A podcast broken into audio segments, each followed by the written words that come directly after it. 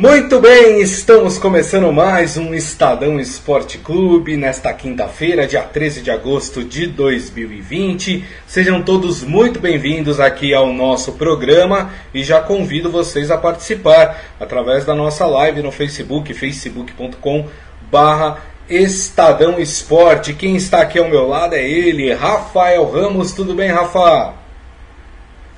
Boa tarde, Gustavo. Boa tarde, amigos internautas. Sempre um prazer estar aqui com vocês. É isso aí. Hoje, ó, vamos falar muito da rodada do Campeonato é, Brasileiro, a rodada de ontem, a rodada de hoje. Na rodada de ontem, tem o Corinthians tomando uma virada em 15 minutos. Que coisa, hein? Tava vencendo por 2 a 0 e acabou uh, deixando o Galo virar para 3 a 2 Olha o São Paulo olha aí, minha gente. É, rapaz. Vamos falar também do Flamengo. O que, que acontece com esse Flamengo, hein? Campeão brasileiro, conquistou tudo no ano passado, conquistou o Campeonato Carioca esse ano, saiu Jesus, veio o Domenech. E aí o Flamengo tá com duas derrotas no Campeonato Brasileiro, perdeu em casa na estreia para o próprio Atlético Mineiro e ontem, rapaz, tomou de 3 a 0 do time do Atlético Goianiense, que acabou de subir da segunda divisão para a primeira, lá em Goiás. Ih, rapaz, será, já tem gente pedindo a cabeça do espanhol, a gente vai falar sobre isso. E também Champions League que também teve um jogo muito legal, muito emocionante entre Paris Saint-Germain e também o time da Atalanta, né, da Itália. Atalanta vencia ali até os 40 e poucos minutos do segundo tempo, 1 a 0. Lembrando que nessa fase a Champions League é, são jogos únicos em Lisboa estão acontecendo. A gente vai falar sobre isso também, porque é uma medida de segurança é, da UEFA que poderia ser aplicada aqui no Brasil. A gente vai falar sobre isso e também na Libertadores, hein? Também na Libertadores. Vamos falar sobre isso. É, e aí o PSG fez dois gols, é, duas participações do Neymar, né? E aí conseguiu a sua classificação para a semifinal da uh, Champions League. Mas Rafa, vamos começar falando de Campeonato Brasileiro, então? Acho que o Vamos lá. jogo que mais me surpreendeu nesse sentido, claro, a derrota do Flamengo também é surpresa. Mas um time que está ganhando de 2 a 0, Rafa, que fez um bom primeiro tempo, como o Corinthians fez, um bom primeiro tempo, né? Não pode em 15 minutos deixar o Atlético Mineiro virar o jogo, né? Pois é, Cris, a gente vinha falando aqui no programa é, como o Corinthians jogou mal, como o Corinthians ficou devendo nas finais do Campeonato Paulista contra o Palmeiras. É, o Corinthians praticamente não atacou. No segundo jogo da final, deu um chute a gol com o Ramiro. Foi um time é, muito apático. E aí, no primeiro jogo do Campeonato Brasileiro, o Corinthians é, teve uma outra postura, é, passou para o seu torcedor a impressão que de fato ali aquela decisão do estadual tinha sido um divisor de águas, um time mais ofensivo, um time criando jogadas e por isso abriu 2 a 0. Mas aí depois, como um balde de água fria, tomou a virada do Atlético Mineiro do São Paulo e o Thiago Nunes tem aí a sua primeira derrota é, desde a retomada do futebol aí no meio da pandemia. É, é um Corinthians que deu sinais de que pode apresentar um bom futebol, de que pode brigar na parte de cima da tabela, mas aí é, aqueles minutos ali para fazer uma pane geral é, na equipe, é, isso deixa o torcedor preocupado para a sequência do campeonato. O próprio goleiro Cássio, que não foi bem ontem, né? É, o Cássio que é, nas finais do Campeonato Paulista foi bem, naquele jogo contra o Palmeiras, ainda na primeira fase do Paulista foi muito bem, mas ontem não teve uma boa atuação. Ele é, reconheceu que o Corinthians deu muita chance para o Atlético Mineiro. E quando você enfrenta uma equipe que tem um elenco bom como o do Atlético, você não pode vacilar. Você dá três chances, são três gols que o adversário vai lá e faz e mata o jogo.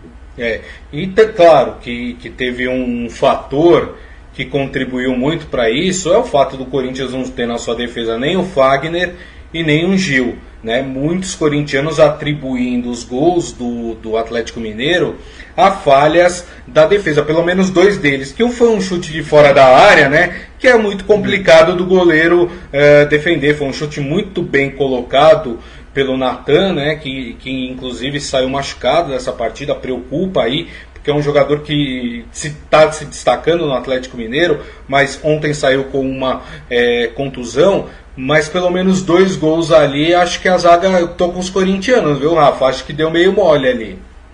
Não, o Gil, é, ele é o alicerce do sistema defensivo do Corinthians.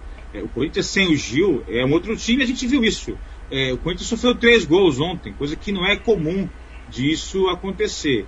Então, de fato, o Corinthians sentiu muita falta do Gil, inclusive o Corinthians está buscando é, liberação na CBF para que o Gil possa jogar sábado contra o Grêmio. É, para o amigo internauta que nos acompanha aqui, lembrando que é, o Gil e o Léo Natel testaram positivo para o novo coronavírus e por isso ficaram de fora da viagem para Minas Gerais, onde o Corinthians enfrentou é, a equipe do Atlético Mineiro. Só que esses dois jogadores já tinham é, testado positivo há mais de 10 dias e estavam assintomáticos nesse período. É, então, no entendimento, por exemplo, do Atlético Goianiense, que teve um caso semelhante a uhum. esse, é, os atletas poderiam jogar, porque estavam sintomáticos e já tinham tido contato com o vírus é, há mais de 10 dias. E a CBF liberou que os jogadores do Atlético Goianiense participassem do jogo contra o Flamengo. O Corinthians é, não teve o Gil nem o Léo Natel ontem contra o Atlético Mineiro, mas tenta usar o mesmo argumento é, do Atlético Goianiense para que os dois possam enfrentar é, o Grêmio no fim de semana. E o Corinthians, sem o Gil, de fato é um time muito frágil no sistema defensivo. Agora, o que não dá para admitir, né, Rafa? A gente até falou, o Corinthians fez um bom primeiro tempo, não é à toa que estava com 2 a 0 foi para o intervalo com 2 a 0 no, no placar. É, não dá para admitir que em 15 minutos o time se desarrume da forma que se desarrumou. É, me parece que quando tomou o primeiro gol, o primeiro gol acho que foi ali por volta de 6 minutos do, do primeiro tempo, parece que assustou o time do Corinthians de uma forma. O Corinthians não conseguia passar no meio de campo. É bola rebatida, sobrava para jogadores do Atlético Mineiro. Tudo bem que se a gente for analisar características dos times do São Paulo, é, tem essa característica de sufocar o adversário de fato. Mas um time experiente como o Corinthians, né, é, se deixar levar por aquele momento, ficar tão recuado e, e tão nervoso, é, não, não, não entendi essa postura do Corinthians, Sim. Rafa. Não, o Corinthians, é, nessa retomada do, do futebol, é, mostrou-se um time muito maduro, muito seguro, é, porque o Corinthians estava muito pressionado e conseguiu vencer o Palmeiras, conseguiu vencer o Oeste, depois é, no mata-mata do, do Paulista eliminou o Mirassol, eliminou o Bragantino, é, na, nas, na, nas finais com o Palmeiras é, apesar da falta de, de, criatividade, da falta de gols, mostrou maturidade, buscou o gol até o último segundo, uhum. quando o Gil sofreu o pênalti. Então, é, é, foi um time diferente daquele antes da parada da pandemia, que é um time muito irregular, foi eliminado é, da Libertadores, vinha muito mal no, no Paulista. Então, de fato, do ponto de vista psicológico, mostrou-se um time muito seguro, muito maduro. Mas ontem, você bem disse aí, Grisa, é, aquela pane que deu na equipe é, que levou a virada é, do Atlético Mineiro, parecia time juvenil jogando contra time profissional. É verdade. Parecia é, né, a molecada ali das categorias de base. Quer dizer, o Corinthians mostrou um despreparo para controlar a partida que realmente foi surpreendente. Porque nessa retomada a equipe estava madura. É, e isso não aconteceu ontem lá em Minas Gerais. É. Só uma informação né, que, que surgiu hoje de manhã. O, o, Corinthians parece que procurou o próprio Atlético Mineiro, acho que aproveitou aí que estava lá em Minas Gerais, né, para começar em é, negociações referentes ao atacante Otero do Atlético Mineiro. O Corinthians gostaria de contar com esse atleta. Lembrando que o Otero também está envolvido numa outra negociação em paralelo com o Santos. O Atlético Mineiro quer é, dar para o Santos o goleiro Vitor, mais o Otério e uma quantia em dinheiro para poder é, se livrar desse embrólio que está acontecendo com o Sacha e assim conseguir a contratação do atacante, que foi um pedido é, do São Paulo. Seja para Santos, seja para Corinthians, Rafa, seria um bom reforço? Olha, é bom jogador, mas junto vê o pacote aí é, problemas fora de campo, hein? É. O Otero é aquele jogador é, que parece que tem o, é, o pavio curto, né? Tem o fio aí desencapado. Então, seja Corinthians ou seja Santos, o clube que contratar o Otero é bom saber por antecedência que é um atleta que você precisa ter uma atenção especial, você precisa ter cautela, porque ele é, é, é costuma ter é, problemas aí fora de campo. Mas dentro de campo é um jogador rápido, jogador importante, que eu acho que pode contribuir tanto para Santos como para Corinthians. Vamos ver como vai desenrolar essas negociações. Olha, o Edson Gabriel Filho falando: o Corinthians vai ser o saco de pancadas no brasileiro. Pode escrever. E meu São Paulo estreia bem hoje. Acredita em um bom campeonato. Tem elenco para isso. Vamos aguardar. Não, imagina, o Corinthians vai ser saco de pancada também. Não é pra tanto. Calma, gente. É só o primeiro jogo, né? É só o primeiro jogo. E assim, se a gente analisar no âmbito eh, do, da qualidade dos jogadores do Atlético, da qualidade dos jogadores do Corinthians, da qualidade do técnico do Atlético Mineiro 3 a 2 é um resultado, tudo bem que do jeito que foi a derrota, é, ficou ruim.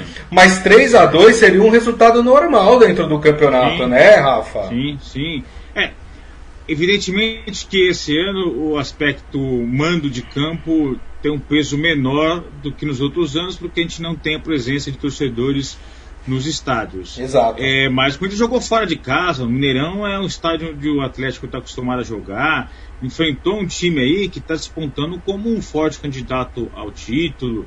É, o problema foi a maneira, é, como o Corinthians foi derrotado. Depois uhum. de abrir 2 a 0 você sofrer três gols, é, isso realmente causa revolta é, no torcedor. Mas o Corinthians fez um jogo bom, um jogo, acho que não dá para tirar essa partida, a estreia do time, é. é como é, base para dizer que vai ser saco de pancada ou qualquer outra coisa. Ainda faltam 37, joga 37 rodadas para terminar o campeonato. Muita coisa vai acontecer. É, e é, esse campeonato tem uma definição, né? está no meio de uma pandemia. É, a gente não. Confesso que eu não ficaria surpreso em mudanças é, de regulamento, Verdade. sistema de disputa porque é, a gente não sabe o que vai acontecer é, daqui para frente. Tem toda a razão. É, completando a rodada de ontem, é, para a gente falar da rodada de hoje, o Bragantino empatou em Bragança Paulista com o Botafogo por 1 a 1 é, O Atlético Paranaense, líder do campeonato, hein, junto com o Atlético Mineiro, venceu a sua segunda partida 2 a 1 em cima do Goiás. O Bahia venceu o Curitiba por 1 a 0. O Curitiba tem que abrir o olho, hein? Segunda derrota do Curitiba no campeonato, acabou de subir é, da Série B para a Série A. Abre o olho, Curitiba, senão volta rapidinho para a Série B. Tivemos também o Palmeiras, né, Rafa, empatando por 1 a 1 com o Fluminense. Ali, né, o Fluminense é um time muito fraco muito fraco. É, ontem assistindo a partida deu para ver o Fluminense vai ser um time que se não brigar para não cair, vai ser um time que vai brigar ali na metade da tabela. Não vejo o Fluminense dando grandes passos dentro do Campeonato Brasileiro. E o Palmeiras, né, com muito é, com muitas substituições no seu time titular, né? É, me pareceu um pouco ainda no ritmo de comemoração do Campeonato Paulista. Não sei o que você achou, Rafa. Olha, o Fluminense, o, o Gustavo, é, a impressão que me passa é que nem o torcedor confia nesse time. Porque a gente tem visto nesse, nesses jogos aí, é, sem presença de torcedores, né, no meio da pandemia, que os torcedores é, levam bandeiras, faixas, né, deixam os estádios bonitos. A vila estava muito bonita no jogo do Santos, uhum. o, o Allianz Parque, o Itaquera Ontem no Maracanã, Grisa, tinha meia dúzia de bandeira é. É, do, do, Fluminense. É, nem o torcedor parece que confia nesse time. De fato, o Fluminense vai ter aí muitas dificuldades é, daqui para frente, porque, olha, não, não tá fácil a situação não. Falta apoio da torcida, é, falta opções no elenco. É, eu vejo um Fluminense aí com, com um ano problemático pela frente. É, agora falando especificamente do Palmeiras, é, o Palmeiras acabado de ser campeão paulista, estava é, toda aquela empolgação, toda aquela expectativa em cima do Palmeiras e foi um jogo que o Palmeiras ficou devendo. É, amarrado, não conseguiu criar jogadas, a armação no meio de campo não funcionava, time travado, o Palmeiras ficou devendo. O Luiz Adriano foi bem, fez uma boa partida, só que um atacante não joga sozinho, ele precisa que a equipe construa jogadas e foi isso que faltou ao Palmeiras. É, o Palmeiras, pelo elenco que tem, pelo investimento que tem, pelo título que acabou de conquistar, a expectativa é que o Palmeiras é, brigue pelo título do Campeonato Brasileiro. E o jogo de ontem era um jogo para ganhar, porque mesmo jogando fora de casa, é contra o adversário mais frágil. Hum. Então era um jogo para somar três pontos. Não dava ficar satisfeito por ter conquistado um ponto fora de casa. Era jogo para três pontos e o Palmeiras ficou devendo ontem contra o Fluminense. É, e aí nós tivemos ainda na nossa na rodada do Campeonato Brasileiro é, Ceará 1, Grêmio 1, esse jogo lá no Ceará. E aí o jogo que a gente comentou no início, Atlético Goianiense 3, Flamengo 0, segunda derrota do Flamengo no campeonato. O Flamengo, neste momento, está na zona de rebaixamento do campeonato brasileiro. Claro que a gente não acha que o Flamengo vai permanecer lá, até pela força do seu time. Mas já há gente reclamando, Rafael, do Domenech, das mudanças que ele fez na equipe, já com saudade do Jesus. E aí, hein? Olha, é muito cedo é, para fazer uma avaliação mais profunda do trabalho do Domenech. Ele chegou faz uma semana é, no Flamengo. É, e pelo time que o Flamengo tem, a expectativa é que o Flamengo começasse bem esse campeonato, o Flamengo acumulasse aí pontos, mas não foi isso que aconteceu. Agora, o que tem chamado a atenção é o seguinte: é como ele mudou muitas coisas que vinham sendo feitas pelo Jorge Jesus. É, a expectativa é que tivesse uma continuidade Isso. do bom trabalho do Jorge Jesus. Apesar de todas as dificuldades, estamos numa pandemia. O Flamengo foi campeão carioca e ficou aí duas semanas sem jogar nenhuma partida, é, até retomada do campeonato brasileiro. Então a gente entende todas as circunstâncias que essa pandemia está impondo ao futebol. Mas é, ele, o que pelo menos se esperava é que ele desse continuidade ao sistema de jogo é, do Jesus, à escalação montada pelo Jesus, e a gente não tem visto isso. É, o Flamengo mudou muito a maneira de jogar. É. Aquela maneira que já conhecia, todo mundo sabia como o Flamengo jogava, jogadas rápidas pelas laterais, criação no meio de campo ali, com o Everton Ribeiro e Rascaeta, o é, Gabriel Jesus enfiado entre os zagueiros para finalizar. Era um esquema que todo mundo conhecia. E aí ele chega, muda a, a forma de jogar do Flamengo e aí não, não, não, encaixa, não dá certo.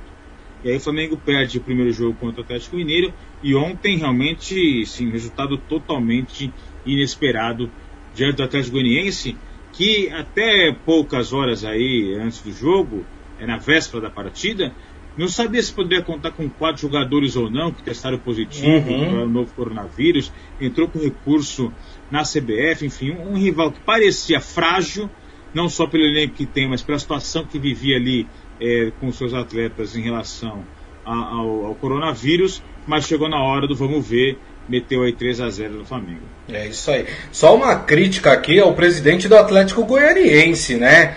O, o, o Twitter oficial do Atlético Goianiense fez uma brincadeira é, muito sadia para o futebol, de maneira nenhuma desrespeitosa com o Flamengo, colocou assim: pode vir Liverpool, brincando, né? Tipo, ganhamos do Flamengo, a gente pode ganhar do Liverpool. Aí o presidente veio nas redes sociais, ah, quero dizer que nós é, não gostamos da postagem que foi feita, temos muito respeito pelo Flamengo. Ô meu amigo, é futebol, é brincadeira, os torcedores gostam. E o que me, me deixou é, feliz é que na postagem do presidente do Atlético Goianiense, os flamenguistas estavam falando: presidente, você está exagerando. Foi uma brincadeira sadia, não teve nada de desrespeitoso, né? O cara quer bancar o politicamente correto, Rafa é, numa história que não teve isso, foi super sadio, foi super respeitoso a brincadeira do Atlético Goianiense. Ô presidente, vai gerir o clube, né? Fica aí entrando em picuinha, que aliás nem polêmica tinha na história, o senhor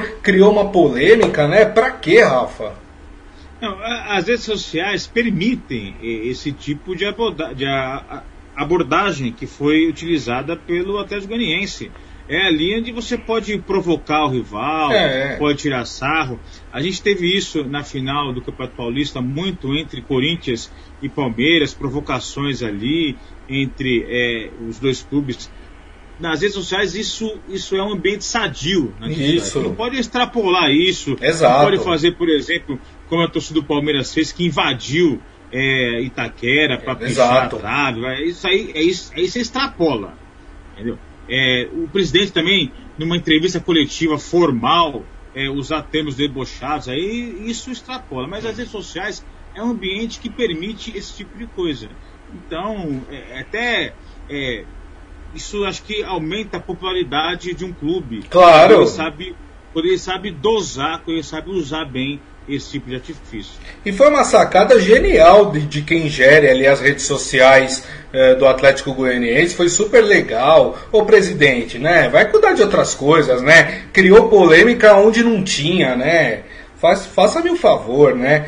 O Michel Caleiro, viu, Rafael? Ele cita aqui um, um, aqui um assunto que eu já ia tocar também, que o Rafinha está reunido nesse momento com a diretoria do Flamengo, né? Porque ele recebeu uma proposta do Olympiacos da Grécia e ele está propenso a ir. Por isso, quer dizer, quem não está propenso a ir não se reúne com a diretoria, não é verdade?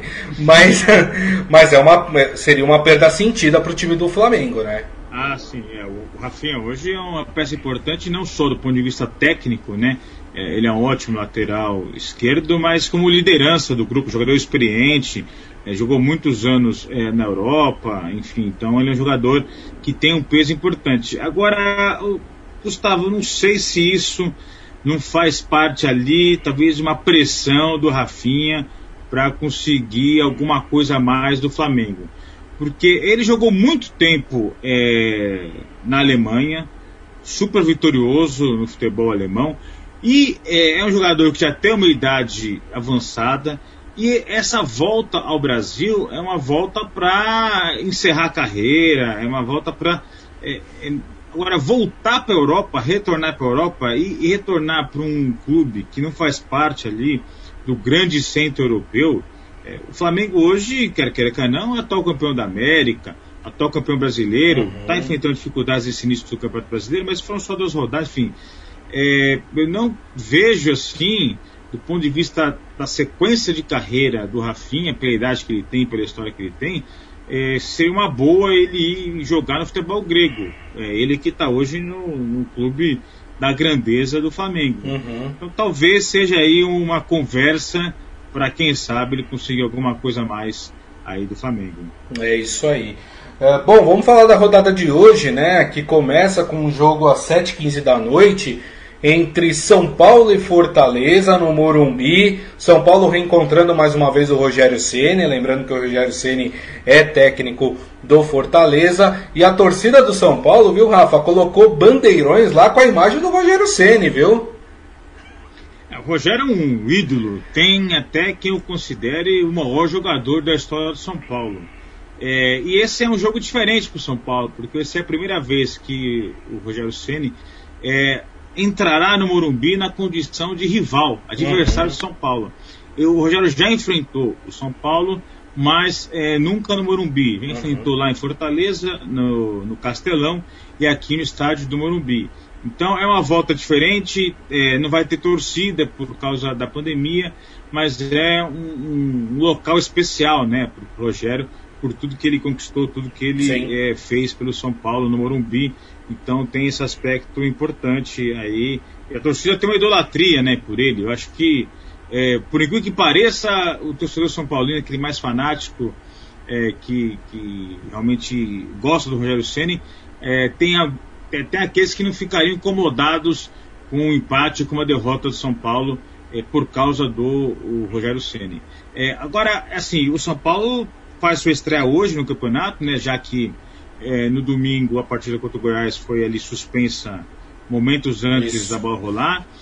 E São Paulo precisa jogar bem, precisa passar para o seu torcedor ali a imagem de que está é, vivo, de que é forte, porque é, o que a memória mais fresca que o torcedor tem é, do São Paulo é uma eliminação, diria até vexatória do Campeonato Paulista o Mirassol no Morumbi. Mirassol que teve seu elenco destroçado aí com a pandemia uhum. é, e mesmo assim conseguiu reunir forças é, e eliminou São Paulo no, em pleno Morumbi. Então, é, por mais que tenha assim, um simbolismo esse retorno do Rogério Morumbi, é fundamental para o Diniz fazer com que o São Paulo jogue bem, consiga um bom resultado, porque o torcedor está na bronca aí com esse time. É verdade. Bom, e hoje também nós teremos às sete e meia da noite o jogo lá no Beira Rio entre Internacional e Santos. Pedreira para o Santos, hein? Lembrando que o Santos empatou em casa contra o Bragantino na estreia do campeonato e o Inter venceu fora de casa o Curitiba. E aí, Rafa? O Cuca chegou já sabendo o tamanho da encrenca que tinha pela frente, né? É, é, ele falou, ele foi muito claro, ele sabia das, das dificuldades, dificuldade financeira, dificuldade técnica, tática, enfim. Apesar que eu acho que é, é, o Gesualdo é, teve esse trabalho interrompido por causa da pandemia. Ele não fazia um bom trabalho, mas a culpa não é só dele. É. então, mas enfim, a, acabaram demitindo o treinador, porque é mais fácil demitir o treinador do que é, demitir o elenco. toda, por exemplo, e o elenco. Mas a culpa é. não, era, não, era, só do Gesualdo. Também acho. E o Cuca chega com, com o desafio aí de trocar o pneu com o carro andando e fazer esse time jogar a bola, esse time engrenar. É, o Santos entregou né, de bandeja o, os três pontos é, na partida de estreia contra o Bragantino. Era um jogo que o Santos poderia ter vencido ali e dado um pouco mais de tranquilidade para o Cuca. Mas é, é, é, não é jogo fácil, é jogo complicado, sobretudo pelas dificuldades ali que o Santos tem com o seu elenco e o Cuca também que acabou de chegar, é, muito pouco tempo ali para trabalhar com o elenco, vai ter que de alguma maneira é, se voltar, eu acho que se voltar com um ponto, um empate lá do Beira Rio já está de bom tamanho para a equipe do Santos. Eu concordo com você. E fechando a rodada do Campeonato Brasileiro e a rodada de hoje, nós teremos um jogo em São Januário às 8 da noite entre Vasco e Esporte. A gente tá chegando aqui perto do, do final do programa, mas dá tempo da gente falar da Champions League, rapaz. É, Champions League que ontem teve o seu primeiro classificado para a semifinal, Paris Saint-Germain, mas para quem acha que foi um jogo tranquilo, que foi um jogo fácil, nada disso, rapaz. É, o PSG perdia até os 40, mais ou menos até os 40 minutos do segundo tempo de 1 a 0 para Atalanta. Atalanta jogando muito bem, né? Diga-se de passagem. E aí, meu amigo, aconteceu o que aconteceu com o Corinthians ontem, né? Deu um apagão no time do Atalanta e o, o, o PSG acabou virando para 2 a 1 ali um gol antes do, do tempo regulamentar acabar e um outro já nos acréscimos ali, é, dois gols com participação do Neymar, né, Rafa? Olha, o Neymar depois do jogo de ontem, né, o pessoal sempre chamava ele de menino Ney, mas nas redes sociais já tem gente chamando ele de adulto Ney, porque foi uma vitória de gente grande, uma vitória, é. uma virada espetacular, sensacional. O Paris Germain é, saiu atrás e insistiu e buscou o resultado conseguiu a virada. E com isso está na semifinal da Liga dos Campeões. Como você bem disse no início do programa, mudança de formato do campeonato, né? Então está todo mundo concentrado é, lá em Lisboa, jogo único. Então com isso o Paris Saint-Germain já está na semifinal, que também vai ser jogo único e depois está final. Ou seja, o Paris Saint-Germain está a dois jogos de enfim realizar o seu sonho de conquistar a Liga dos Campeões pela maneira que vem sendo construída essa campanha é, do Paris Saint-Germain, mostra uma maturidade muito grande desse, desse elenco. Uhum. É, já tinha sido uma vitória é, muito importante contra o Borussia Dortmund, é, quando o Paris Saint-Germain eliminou o time alemão e avançou de fase. Ontem o time também é, mostrou é, ser um time cascudo, que é isso que uma competição como a Liga dos Campeões exige, além, lógico, da, da, da técnica, da habilidade, do talento também é preciso ser time cascudo e o Paris Saint-Germain mostrou isso. Então, vem forte aí nessa briga pelo título. É, evidentemente que agora, como restaram aí, a partir das semifinais, só quatro equipes, é, é muito parelho, as condições das equipes são muito é. iguais. Mas o que chama atenção é o poder de superação dessa equipe do Paris Saint-Germain e o Neymar assumindo o protagonismo. O Neymar aí, é, enfim, parece que vai fazer valer todo o investimento que o Paris Saint-Germain fez nele, que é conquistar a Liga dos Campeões. É, e como é bom ter um bom gerenciamento do futebol, né? Como é bom ter organização, né? É, a, a UEFA pegou e falou, não, a final vai ser em Lisboa, então vamos pegar os oito times, vamos concentrar em Lisboa, a gente faz um jogo por dia, né? E assim a gente minimiza os riscos para o atleta. Como é bom, né? Ter, ter uma organização que tenha planejamento e consiga é, fazer esse tipo de coisa. Só lembrando que nas oitavas não foi possível fazer isso, porque o primeiro jogo das oitavas já tinha sido realizado antes da pandemia. Então não seria justo com os times que fariam o jogo da volta é, você adotar esse tipo de formato. Então a UEFA decidiu que a partir das quartas teria esse formato de jogo único, todos acontecendo em Lisboa, um por dia. E assim vai acontecer até a final da, da UEFA Champions League. E o adversário do Paris Saint-Germain sai na partida de hoje, viu, meus amigos? Na semifinal, partida entre é, Red Bull Leipzig, da Alemanha, e Atlético de Madrid. Ouso dizer, Rafa, que o Paris Saint-Germain nunca esteve tão próximo de conseguir chegar numa final de Champions League, hein? Sim, sim. É, é, se passar o teste de Madrid, é, acho que vai ser um jogo mais duro. Uhum. É, agora, se passar o Red Bull, o Paris Saint-Germain é favorito. Apesar, né, Guizas, é, ali a gente está falando do, da elite é, da Europa, né?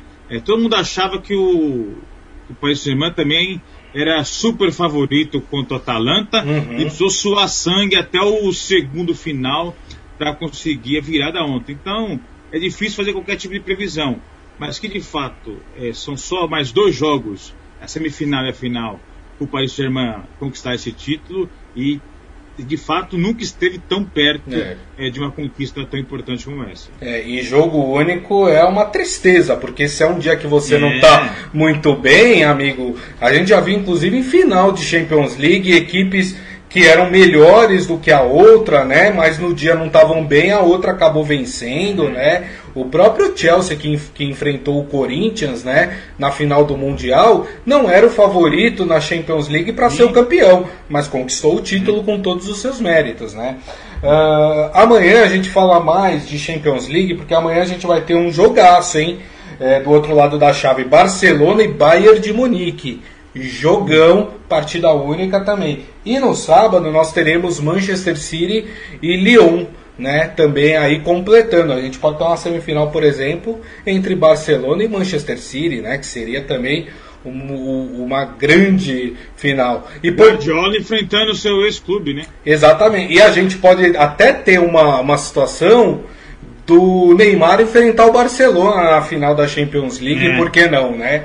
É, pode, pode acontecer também. Mas a gente fala mais sobre isso é, no programa de amanhã, porque esse aqui Acabou, minha gente. É, exatamente. Acabou o Estadão Esporte Clube. Agradeço aqui o Rafael Ramos mais uma vez. Obrigado, viu, Rafa? É um prazer estar aqui com você, Grisa, e com todos os amigos internautas. E amanhã tem mais. Ó, só para registrar aqui, Isaías falou que acha que a final vai ser entre Paris Saint-Germain e Manchester City. É uma final possível também, quem sabe, sim, né? Sim. Exatamente. Então, em nome do Isaías, agradeço também aí a todos os amigos que estiveram conosco aqui na nossa transmissão. Muito obrigado. Lembrando que daqui a pouco nós vamos postar o nosso podcast, portanto vocês podem ouvir ou baixar pelo aplicativo de streaming da sua preferência. E amanhã, uma da tarde, estaremos de volta aqui com a live, hein? No nosso Facebook, facebook.com barra Estadão Esporte. Um grande abraço a todos. Tchau.